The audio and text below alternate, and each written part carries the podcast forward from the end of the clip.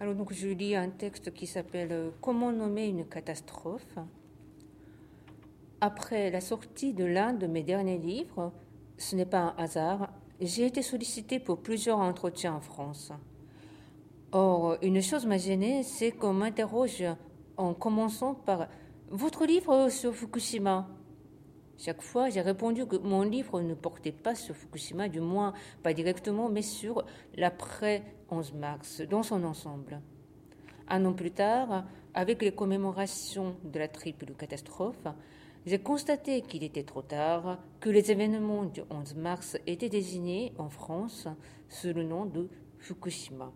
Désormais, tout le monde parle d'un après Fukushima ou de quand il y a eu Fukushima. Bien sûr, je suis consciente que la dimension tragiquement irréversible de cette catastrophe est due à l'accident de la centrale nucléaire. Pourtant, à mon sens, cette nomination n'est pas sans poser problème.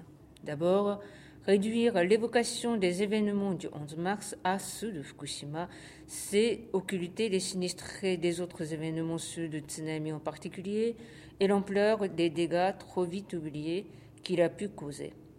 J'ai entendu un journaliste se reprendre et dire Ah oui, j'avais oublié des dégâts de tsunami. Indiscutablement, pour un pays, 20 000 morts en une seule journée et des milliers de disparus ne sauraient être désignés autrement que comme une tragédie. Appliquer le nom de Fukushima à cette catastrophe dans son ensemble a donc pour conséquence de rendre l'accident de la centrale un temps soit peu abstrait du fait que l'on n'en compte pas encore les victimes directes par milliers. Après l'accident de Tchernobyl, tout le monde a entendu parler de nombre incalculable des liquidateurs décédés dans l'atroce souffrance. Cette pensée, même dépourvue de représentation nette, nous oblige à prononcer Tchernobyl avec respect.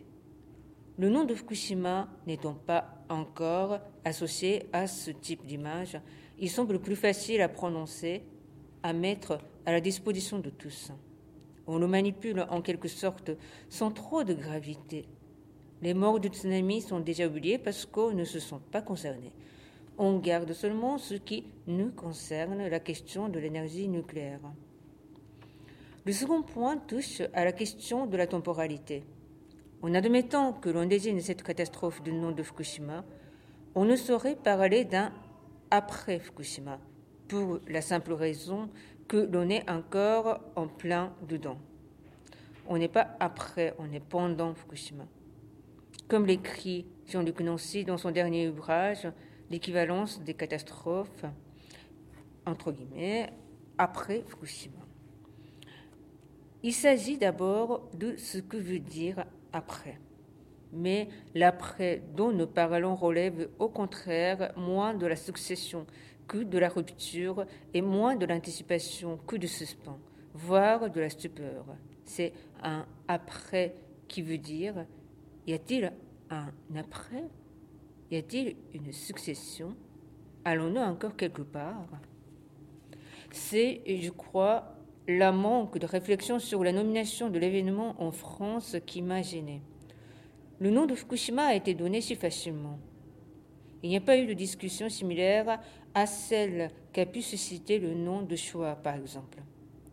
Pour être d'une autre nature ou de moindre importance, hein, la catastrophe de 11 mars ne méritait pas, ne méritait-elle pas un minimum de réflexion?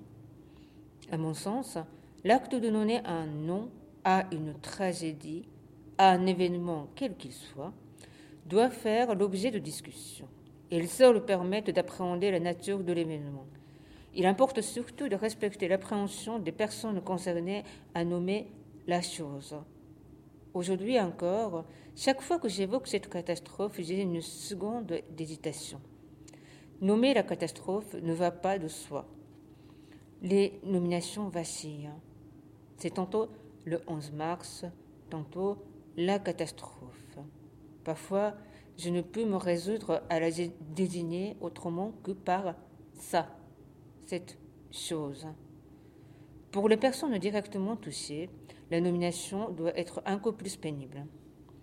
Imaginez l'éditation au bout des lèvres qui prononce la chose. Voilà ce qui permet de se représenter plus concrètement la catastrophe. Peut-être est-ce là aussi la seule façon, quel que soit l'événement, de s'approcher un peu de ceux qui l'ont vécu.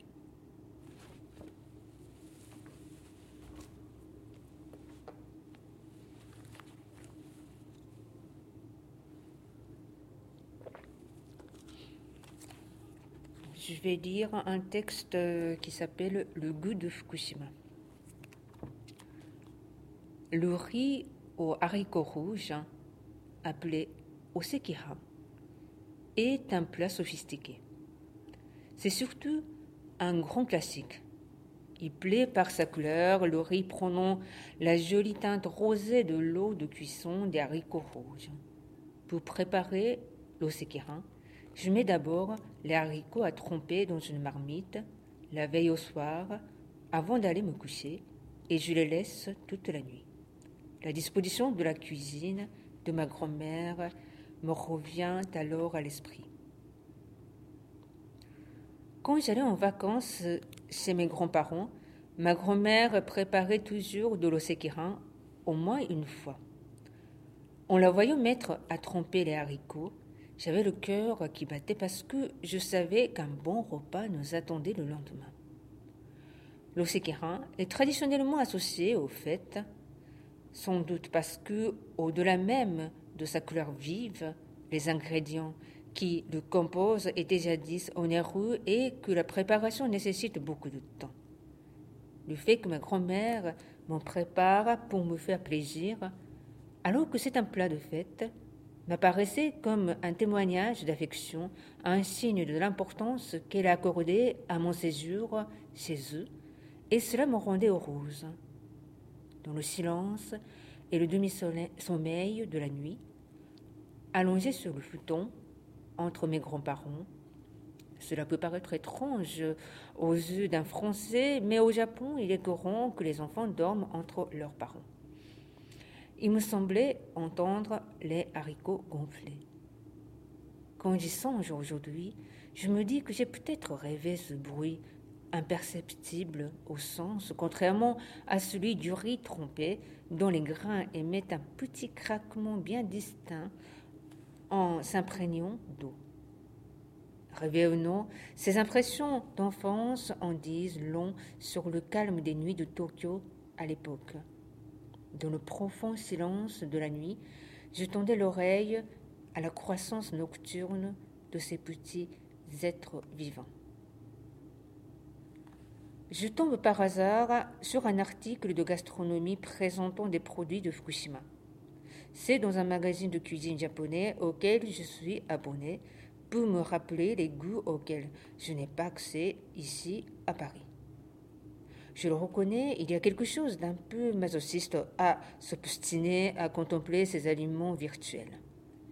Ces images des produits de Fukushima en particulier ils sont doublement virtuels aujourd'hui, ces produits étant pour la plupart impossibles à se procurer désormais, soit que la pêche soit trop dangereuse, soit que la culture ait été interdite pour cause de contamination des sols.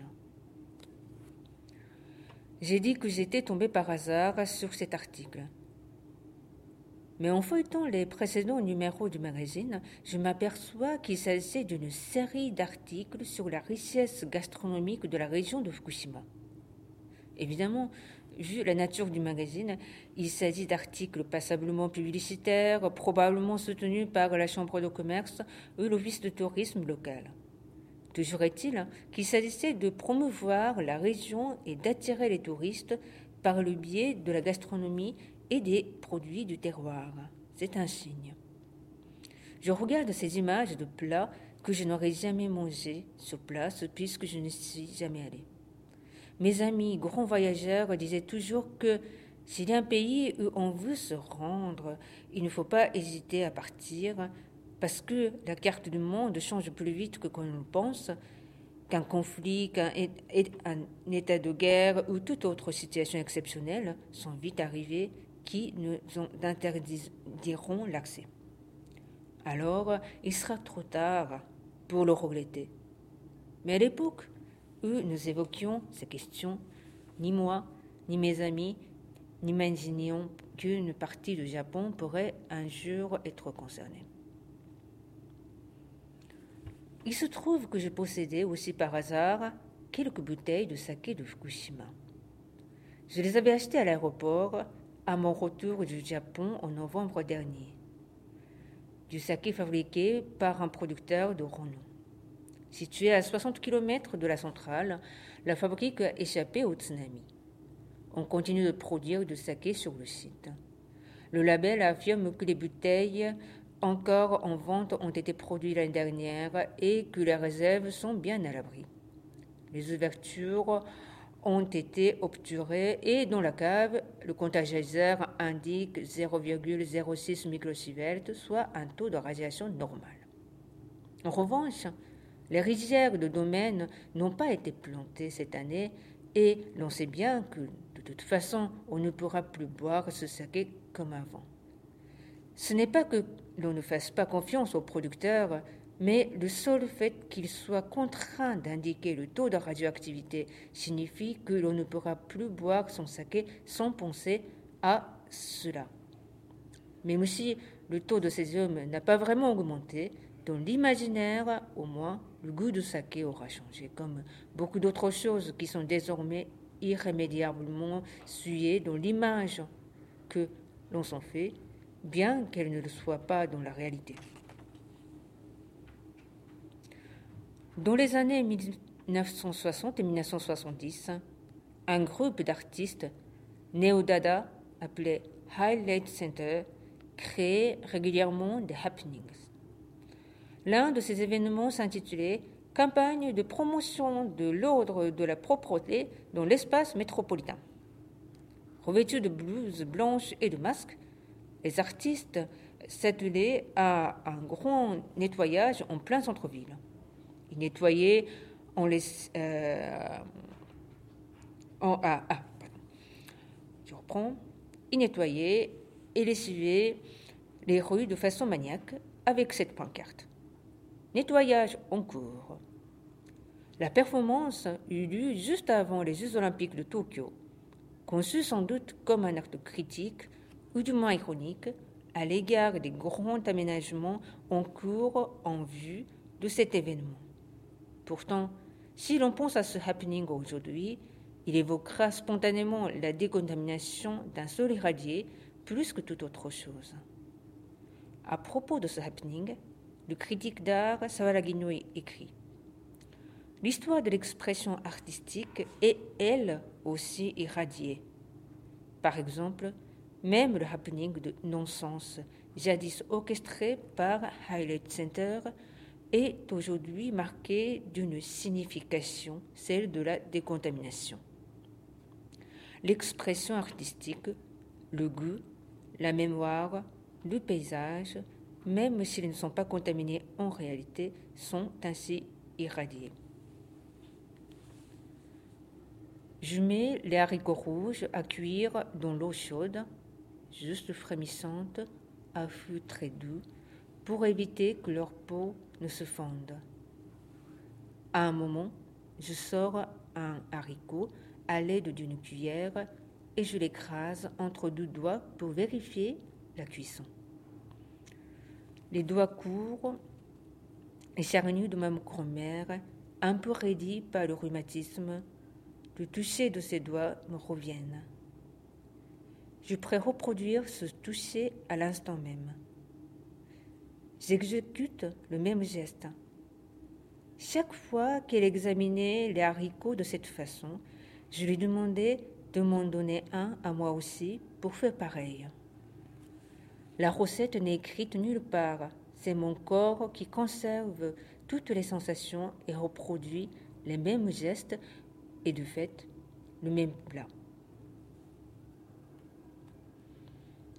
Je me demande si ce n'est pas justement pour réveiller en moi ces gestes de ma grand-mère que je ne peux reproduire qu'en préparant l'osekiran que je fais ce plat. Ou plutôt pour revivre cette nuit paisible et silencieuse ce sentiment de sécurité absolue que l'on n'a qu'après des personnes, auprès des personnes que l'on aime, dans l'attente d'un lendemain qui promet d'être heureux.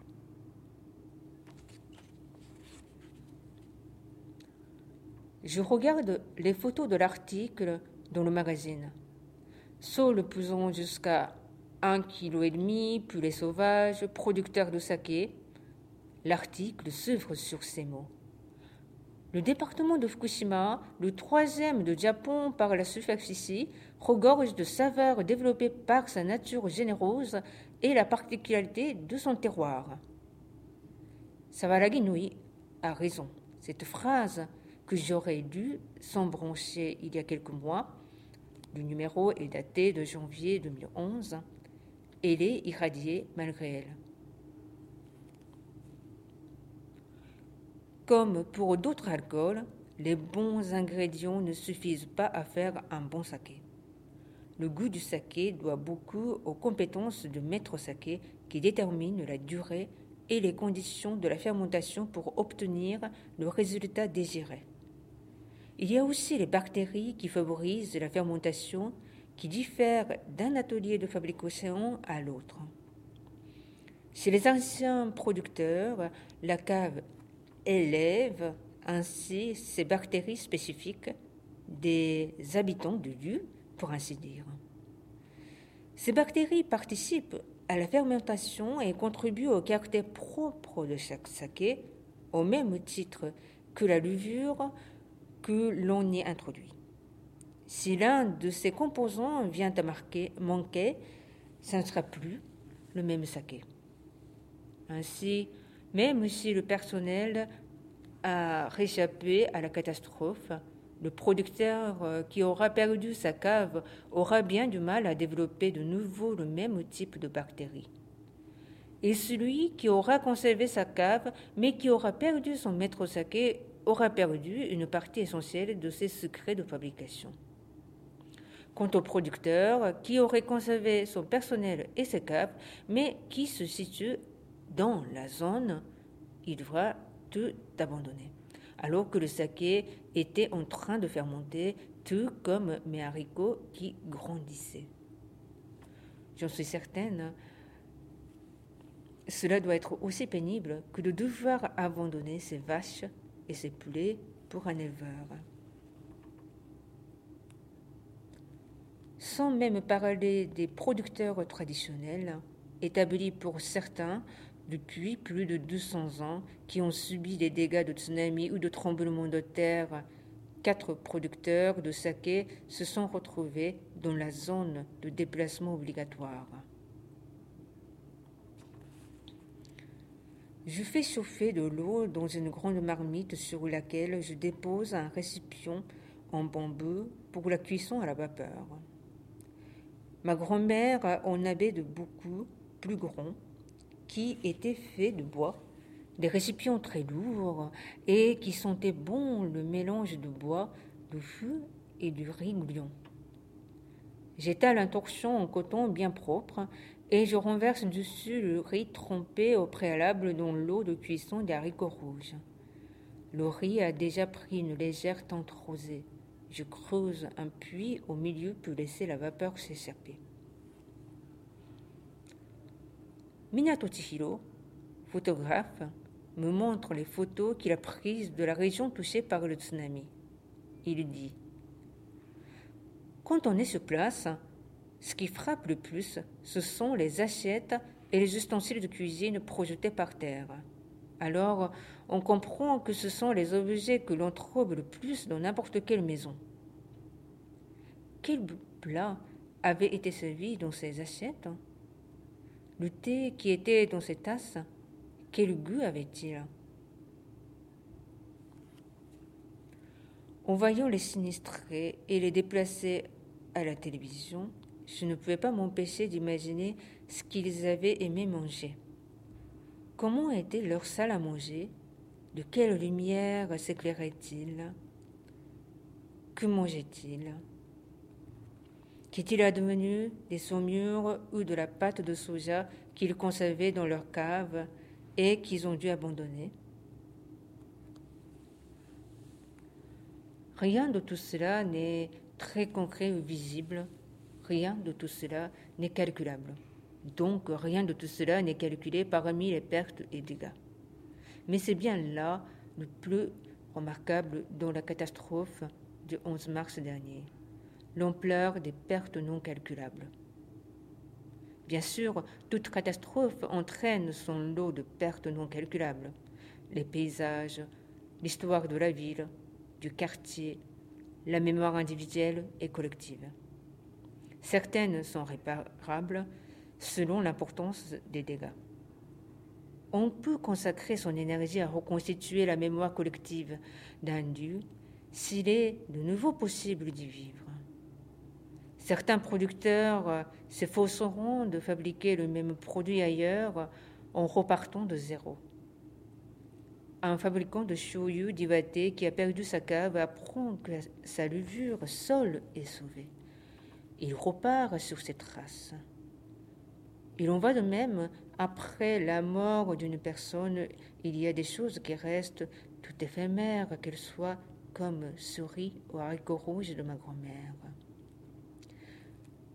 Mais si l'on perd tout à la fois, jusqu'au repère où attacher le fil de sa mémoire, si l'on perd à la fois ses proches, le paysage de la ville où l'on habitait et même le droit d'y revenir, contraint à exil dans son propre pays, perd-on aussi alors jusqu'au plaisir de retrouver en bouche le goût de son plat local préféré, désormais interdit pour cause de sol contaminé.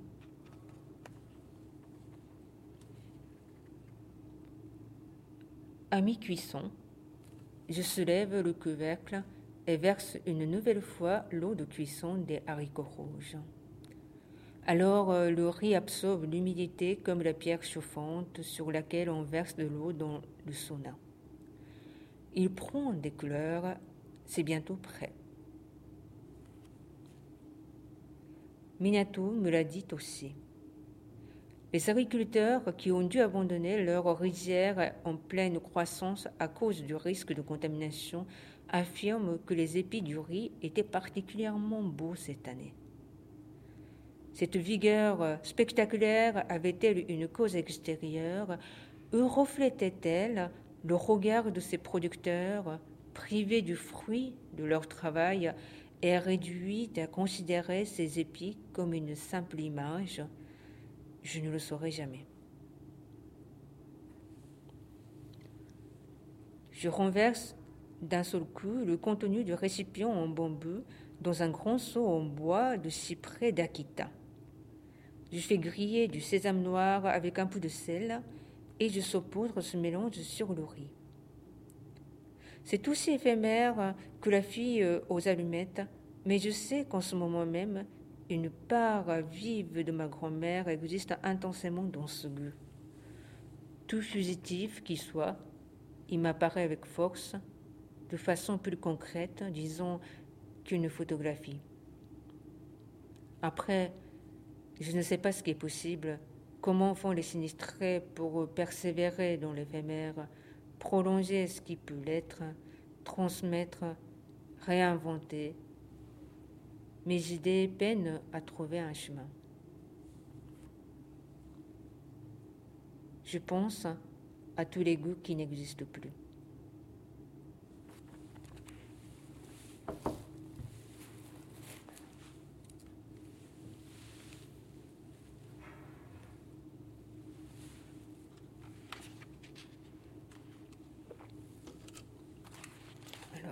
Je vais dire euh, un extrait de Ce n'est pas un hasard.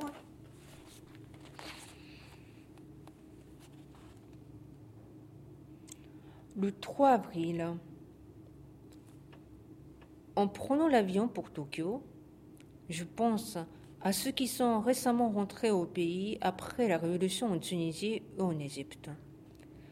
Comme j'aimerais être à leur place, même s'il reste beaucoup de problèmes à régler avec le changement de régime, il doit y avoir une sorte d'emballement de joie à l'idée que leur pays est renouvelé. Quant à moi, je pars avec une légère, angoisse, non pas tant des radiations que de trouver Tokyo changé abîmés, usés sur le discours des autorités devenues folles. Aussi, je me souviens de cette phrase d'Abdelhab Medeb dans Printemps de Tunis.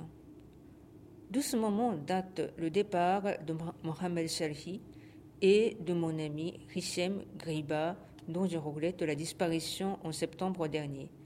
Il n'aura pas vécu pour jouir de la chute du dictateur qu'il souhaitait de tout son être. Et je me dis, heureusement que mon grand-père n'a pas vu cela. Lui qui a connu la guerre, qui a vécu à Tokyo pendant plus d'un demi-siècle, heureusement qu'il est parti sans avoir vécu ce 11 mars.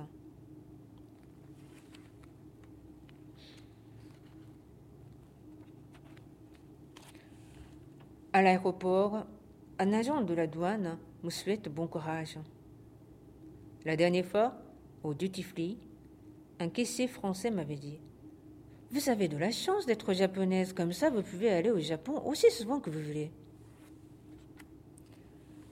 Étant parmi les premières à entrer dans l'avion, je m'attends à ce qu'il y ait une suite. Il n'y en a pas. Très peu de monde sur ce vol.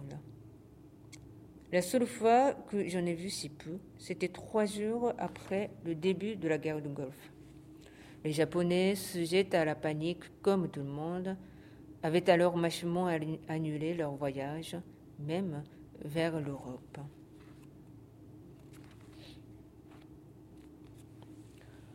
Le 5 avril,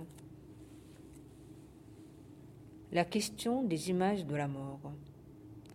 On ne publie pas de photos de cadavres au Japon si ce n'est celle qu'on peut voir relayées sur Internet à partir des médias internationaux. Certaines, d'ailleurs, sont respectueuses et émouvantes. Des photos qui cherchent à montrer des hommes qui viennent de basculer vers la mort et non des cadavres. Ou des photos des lieux où l'on dépose des morts comme des lieux de tragédie. Il y a moyen de photographier la mort décemment. Un ami français me demande si c'est une particularité japonaise. Peut-être oui que oui, mais dire que c'est propre aux Japonais ne résout rien à l'interrogation. Je pense qu'il s'agit d'une question d'imagination. Tout le monde sait qu'il y a eu des morts, beaucoup de morts, des noyés, pas besoin d'avoir les photos sous les yeux quand on sait par les informations que les cadavres sont entassés dans des gymnases d'école, que l'on ne peut plus en accueillir faute de place et qu'il en reste encore beaucoup des semaines plus tard, que les familles ne sont pas venues réclamer parce que la famille entière a péri. On sait qu'être sinistré, ça veut dire être confronté à cette situation. Ça veut dire avoir assisté en direct à la mort de personnes emportées par le tsunami. Ça veut dire aller en gymnase, de, gymnase en gymnase à la recherche de ses proches et devoir observer d'autres cadavres pour vérifier. Aujourd'hui encore, les secouristes passent leur journée entière à dégager les cadavres parmi les décombres. On en trouvera toujours deux mois plus tard. Ces nouvelles, les phrases que nous lisons dans les journaux suffisent à activer notre imagination quand le veut non. Qu'y a-t-il à savoir de plus? Pendant la guerre du Golfe, il a été question de guerre propre et l'on a bloqué la diffusion des images des morts américains pour faire croire que personne n'avait été tué. Le scandale qu'a causé une telle propagande était justifié. Mais dans le cas présent, c'est tout à fait autre chose. Pendant la guerre du Golfe, la rétention des images avait pour but de soustraire à l'imagination du public américain l'idée même de la mort. Depuis le tremblement de terre dans le Nord, à l'inverse, les nouvelles, les mots, les phrases permettent assez de l'imaginer. Ceux qui ne se sont pas rendus sur place ne pourront jamais comprendre ce qu'ont pu vivre les sinistrés, et ce n'est pas en montrant les cadavres qu'on le comprendra davantage.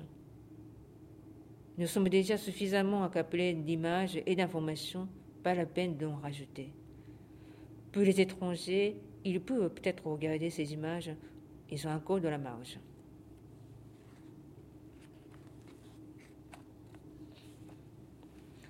Au Japon, plusieurs expositions sont annulées, faute de tableaux attendus de l'étranger. Soudaine augmentation des frais d'assurance, devenus prohibitifs, refus des musées étrangers de prêter leurs collections, je suppose. C'est ainsi qu'un pays peut s'isoler bien malgré lui. Dans les années 1980, le Japon attirait des artistes du monde entier. Maintenant, il risque de s'ajouter à la longue liste des pays auxquels l'Occident refuse de prêter ses œuvres d'art et où les artistes européens ne seront qu'à condition d'exposer leur propre travail ou pour organiser un tournage à moindre coût.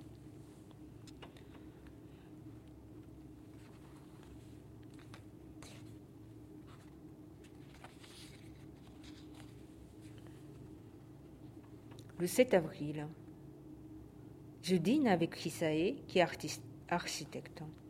À l'entendre, certains de ses collègues n'auraient le secret euh, d'assister au grand tremblement de terre de Tokyo, une sorte d'expérience grande à nature euh, de la résistance des constructions. Et puis, il y aurait ensuite de grands travaux de reconstruction à entreprendre, un vrai bonheur pour les urbanistes, comme ce fut le cas après le séisme de 1923 à Tokyo et celui de 1995 à Kobe. Chaque grand incendie, chaque grand tremblement de terre en milieu urbain fournit une occasion de redessiner le plan de la ville avec les résultats plus ou moins heureux que l'on sait. Je peux imaginer qu'il se trouve des architectes, des urbanistes pour souhaiter qu'une telle occasion se produise. Comme certains spécialistes de nucléaire que l'on peut voir à la télévision euh, visiblement excité d'avoir un champ d'observation in vivo et de données réelles sur les irradiés. Il me dit aussi que de nos jours, un bâtiment construit comme il faut selon les normes antisismiques ne s'écroule pas. En cas de séisme, mieux vaut donc se trouver à l'intérieur d'un bâtiment de ce type.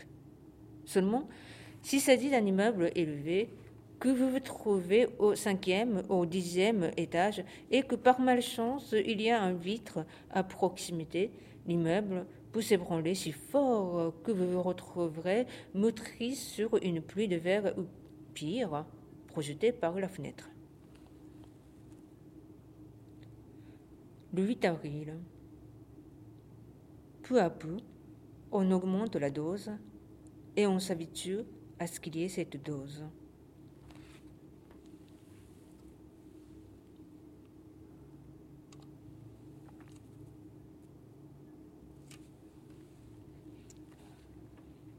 le 9 avril. Qu'est-ce que j'aurais pu faire dans un lieu d'accueil si je n'avais pas de livre? Le livre quantifie le temps. Il le rend, pour ainsi dire, concret. Sans cet instrument, l'attente s'éternise, le temps se dilue. Pour ma part, je ne peux pas concevoir de me retrouver où que ce soit sans livre. Même si je ne peux pas me concentrer, si je n'arrive pas à lire, le seul fait d'en avoir un sous la main, que je pourrais ouvrir au besoin, m'apaise. Mais bien sûr, ce n'est là qu'une supposition. Tu puisses savoir du temps qui s'écoule dans un lieu d'accueil? D'ailleurs, quand il s'agit de faire... Ah, pardon, ça, ça je... Pardon, je coupe.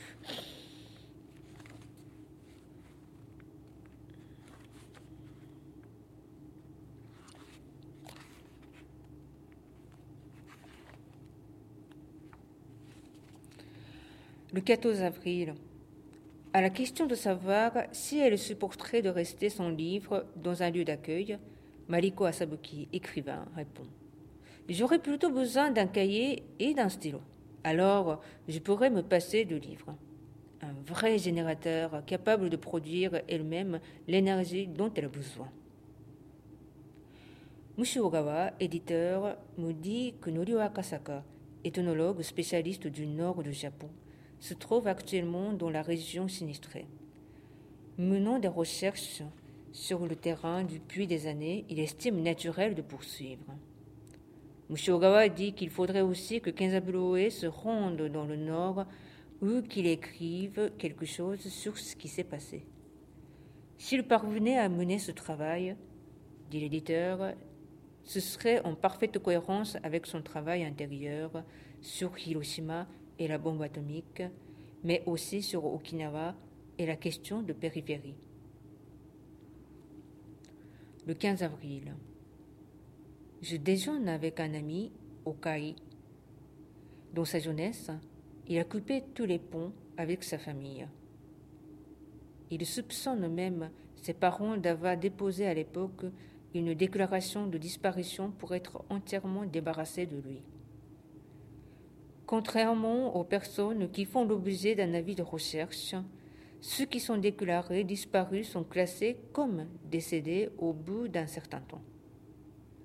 Okai est originaire d'Iwate. Je lui demande si sa famille a été épargnée par la catastrophe. Il dit qu'il n'en sert pas et qu'il n'a pas pris contact. Je lui demande s'il a regardé au moins la liste des morts dans les journaux. Il dit Pardon, j'ai regardé une fois. Mais comme les noms n'y figuraient pas, j'ai décrété qu'ils sont vivants. Son pardon me surprend. On aurait dit qu'il s'excusait de son manque de détermination. Pourtant, il a bien le droit de savoir. C'est en tout cas la première fois que je suis témoin du réel usage de cette liste. C'est donc comme ça qu'on apprend la vie ou la mort des membres de sa famille, noir sur blanc.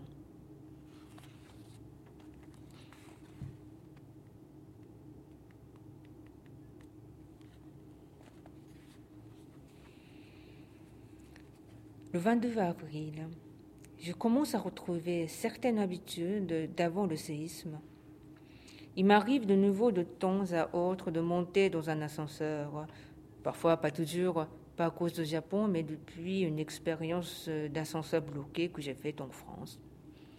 Je ne pense plus systématiquement au tremblement de terre chaque fois que je prends le métro. J'ose passer sous les panneaux. Et si je ne me déplace pas, je sais sur les escarpins, c'est que ce n'est pas mon genre. Je réapprends à me familiariser avec cette ville, Tokyo, ma ville. Avec Mariko Asabuki, nous parlons des expressions figées. Dans certains cas, la formule toute faite offre une description très exacte de la réalité. Le jour où j'ai été agressée dans le métro, j'ai senti mon cœur battre la chamade. La peur nous coupe littéralement les jambes. On sent physiquement que le cœur se serre, se brise. Ces expressions reflètent précisément nos sensations. Mais pourquoi donc, quand on l'exprime en ces termes, la chose tombe-t-elle dans la banalité la plus absolue? Pourquoi? Pourquoi les témoignages des sinistrés qui ont indiscutablement traversé une épreuve extrême sont-ils faux alors même que ces mots doivent expliquer au plus près leurs sensations les plus intimes? Ce n'est pas le fait d'un défaut d'expression de leur part. C'est cette double nature propre aux tournures idiomatiques qui, fatalement, sonne faux. Quel mot, quelle expression la littérature doit-elle trouver dans tout cela? Réception pour la remise de prix à Yukawa. L'épouse de poète lauréat, Ryuji Asabuki, est en kimono. C'est la première personne que je vois porter un kimono depuis mon arrivée à Tokyo il y a plus de deux semaines. Au cours de la soirée, les invités s'émerveillent que la cérémonie ait pu être maintenue lorsque tant d'autres, les remises de prix eues au printemps, ont dû être annulées. Dans leur allocution, les membres du jury signalent dans les livres primés des passages en rapport avec l'événement. Fait, on trouve des prédictions de la catastrophe avec une surprenante facilité. On parle alors de Coïncidence. Cette fois, comme par hasard, l'un des livres primés s'intitulait Avant la rafale.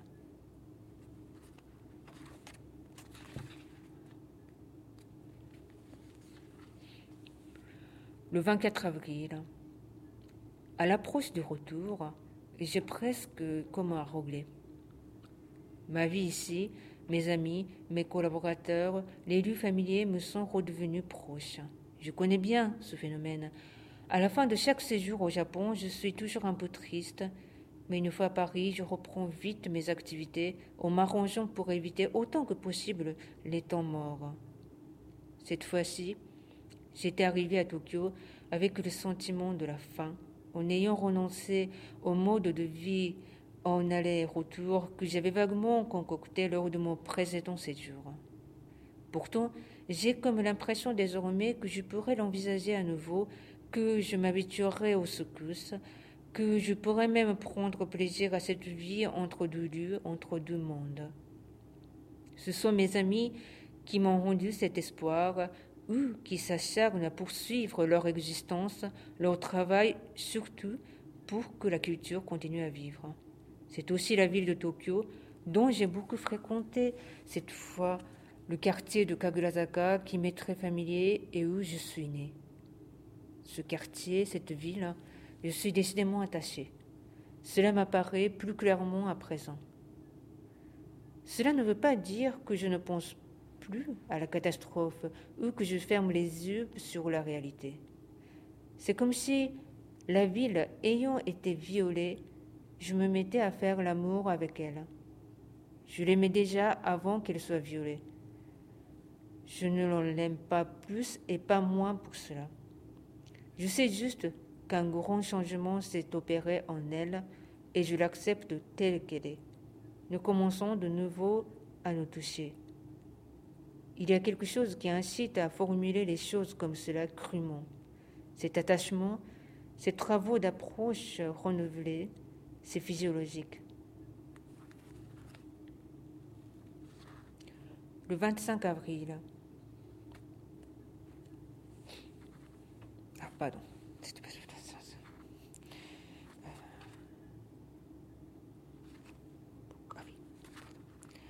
Le 27 avril. Depuis quatre jours, il fait étonnamment beau. J'ai un peu de temps dans l'après-midi, alors je vais me promener dans le quartier de Kagurazaka. Dernièrement, c'est étrange, je me sens plus, plus en sécurité, comme un enfant protégé par ses parents. La présence de mes amis poètes et de mon éditeur français, ma famille d'écriture, n'y est pas pour rien. C'est comme si j'avais transporté à Tokyo un peu de mon environnement français, dans son giron, je retrouve ce sentiment enfantin de sécurité. C'est aussi que je ne m'occupe que de poésie du matin au soir. Trêve d'informations, je ne regarde plus ni de télévision, ni les sites consacrés aux problèmes de la centrale. Et puis, cela faisait un bout de temps que je n'avais pas passé un vrai moment à Kagurazaka depuis la mort de mon grand-père qui y habitait. Toute mon enfance, ma jeunesse, se concentre dans ce quartier. Bien que nous soyons ensuite euh, partis habiter ailleurs avec mes parents, j'ai continué à y venir souvent. J'ai passé toutes mes vacances seule chez mes grands-parents. Et comme mon grand-père est éditeur, le quartier est toujours resté lié pour moi à la lecture. Nous passions souvent tous les deux par une grande librairie où je pouvais m'acheter tous les livres que je voulais, et j'ai encore présent à l'esprit le bruit des rotatives, et l'odeur d'encre des imprimeries toutes proches. Je traverse le quartier des éditeurs. En descendant la pente, cela devient le quartier des relieurs, puis des imprimeurs. Bien que situé au centre de Tokyo, ce quartier a curieusement préservé l'ambiance d'autrefois, celle qui m'était familière. C'est sans doute cela qui me dit que rien de grave ne peut se passer, que je suis bien dans ma vie télescopage de deux temporalités. La France, qui est mon lieu d'écriture, là maintenant est mon passé en lien avec la lecture. Elle me protège doublement. Je contemple Kagurazaka, qui veut dire pente de Kagura, danse et musique spirituelle. Kagura tout en pente. Et je me dis, ce quartier qui conserve et témoigne de mon passé, s'il s'écroule, c'est comme si j'étais un peu morte. Chaque fois que qu'on perd des témoins de sa vie, l'élu comme les personnes, on se met à vivre une vie manquante. Je contemple ce quartier, bercé d'un sentiment doux, en lui superposant malgré moi une autre image, détruite et dévastée, qui sera fatalement le futur de ce quartier après le séisme qu'il faudra bien que les Tokyoïtes subissent à leur tour. Le 28 avril. Un poète français qui se trouvait au Japon et s'était rendu à Iwaki fait une, fait une lecture. Il évoque son expérience de manière obscène. Mais ce n'est pas tant la maladresse du contenu ou la qualité de sa lecture qui me dérange. C'est sa manière de prononcer les noms propres. Les noms de tunnels qu'il prononce solennellement, je ne les ai pas compris.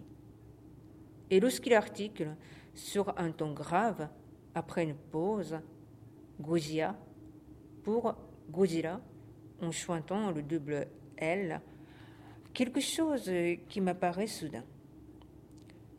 Dans une catastrophe, tout se noue autour de nom propre. Il ne s'agit pas d'une intolérance de l'autochtone face aux défauts de prononciation dans sa langue. Ce serait d'ailleurs fort malvenu de la part d'une farouche partisane que je suis des accents étrangers, accents auxquels je ne manque pas d'apporter ma contribution quand je parle français. Et puis, le japonais contenant moins de sons que leur langue, les Français s'acquittent d'ordinaire très bien de le prononcer. Non, c'est d'autre chose qu'il s'agit. Il s'agit en vérité d'énoncer la catastrophe. Énoncer un nom propre, c'est convoquer la présence ou l'image de ce qui est nommé. Négliger de le prononcer, je ne dis même pas correctement, mais juste sobrement, c'est nier ce que ce nom a vécu et ce qui a été vécu en lui. Puisque ce poète parle de Gojia et non de Gojira, ce n'est pas notre histoire. Il parle de notre catastrophe qui a dû se produire ailleurs, quelque part, en tout cas pas ici. Tetsutaro Nakamura raconte qu'après le crash d'un avion de la compagnie JAL, le 12 août 1985, qui a fait 520 morts, le présentateur qui lisait la liste des noms des passagers sur l'écran qui aurait dû s'interrompre à cause d'une conférence de presse, a continué à lire alors que son supérieur essayait de l'en empêcher. Je vois une photo de cette liste des noms qu'écrénait le présentateur, écrite à la main en écriture phonétique. Le 11 mars, ce que j'ai entendu à la télévision, c'était une liste de noms transmis sans doute uniquement en kanji sans être accompagnés de leur transcription phonétique. Les noms tremblaient. Après le crash de l'avion de la Japan Airlines, seules les prononciations ont été transmises aux présentateurs et non les caractères, les idéogrammes. Dans les noms propres en japonais, écriture et prononciation cohabitent, mais chaque fois selon les combinaisons différentes. Dans le cas d'une mort naturelle, l'écriture et la prononciation accompagnent toutes deux le défunt. On a les idéogrammes calligraphiés et le nom est correctement prononcé. Lors d'une catastrophe, ce régime binaire est bouleversé et les morts perdent soit leur écriture, soit leur prononciation, parfois les deux. Les noms propres tremblent. C'est ce qu'on appelle une tragédie. Depuis, le vol JAL 123 a été supprimé. Le 29 avril, 49 jours après le tremblement de terre, c'est le jour du rituel bouddhique où l'on dit que l'âme rejoint définitivement l'au-delà. La liste des morts publiée quotidiennement raccourcit certes de jour en jour, mais elle est encore là, 49 jours après. dans un journal une phrase à la fin de la liste. Le commissariat de Miyagi a corrigé le nom d'un mort, Litsuko Hirata en Ryuko Hirata. Une photo de l'emplacement sans nom où sont enterrés les morts que leur famille n'est pas venue réclamer à temps.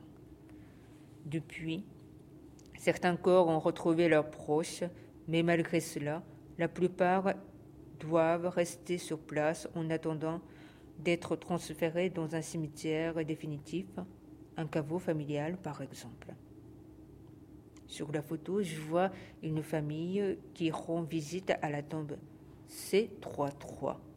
Les chiffres sont inscrits sur les poteaux de bois. Sur les tombes C32 et C36, il y a des fleurs. Le 30 avril, à un moment, j'ai pensé clore ce livre sur la description de mon départ au Japon. C'était quand j'avais l'impression que quelque chose était déjà fini et je redoutais de constater la fin sur place.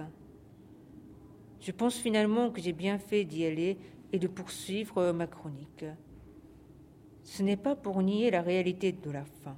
Quelque chose a pris fin, ou plutôt s'est brisé, c'est sûr. Mais si je n'avais pas vécu ce que j'ai vécu à Tokyo, ce livre, tout en restant un rapport sincère, aurait pris une couleur plus sombre. Il aurait recueilli moins de voix, moins de nuances. Le livre a fatalement une fin, et fatalement la réalité n'en a pas. Un livre qui traite d'une catastrophe, un livre sur une révolution, s'intrompera forcément au milieu, même si le contenu court au-delà des événements. Parce qu'une catastrophe, une révolution, une guerre ne sont jamais terminées au moment où elles s'achèvent. Elles se prolongent encore longtemps. Cette chronique ne peut donc pas se terminer. Elle ne peut qu'être interrompue. À ce livre, il manquera toujours une suite, la suite de la réalité, qu'elle soit tragique ou rose. Au bout du compte, je ne suis pas parvenu à donner une fin rose à ce livre, puisque la fin n'existe pas.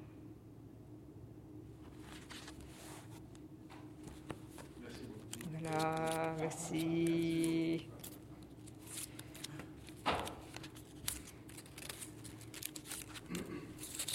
Voilà, donc vous pouvez utiliser à votre guise, euh, couper, euh, pour mixer. Des références par contre. Oui.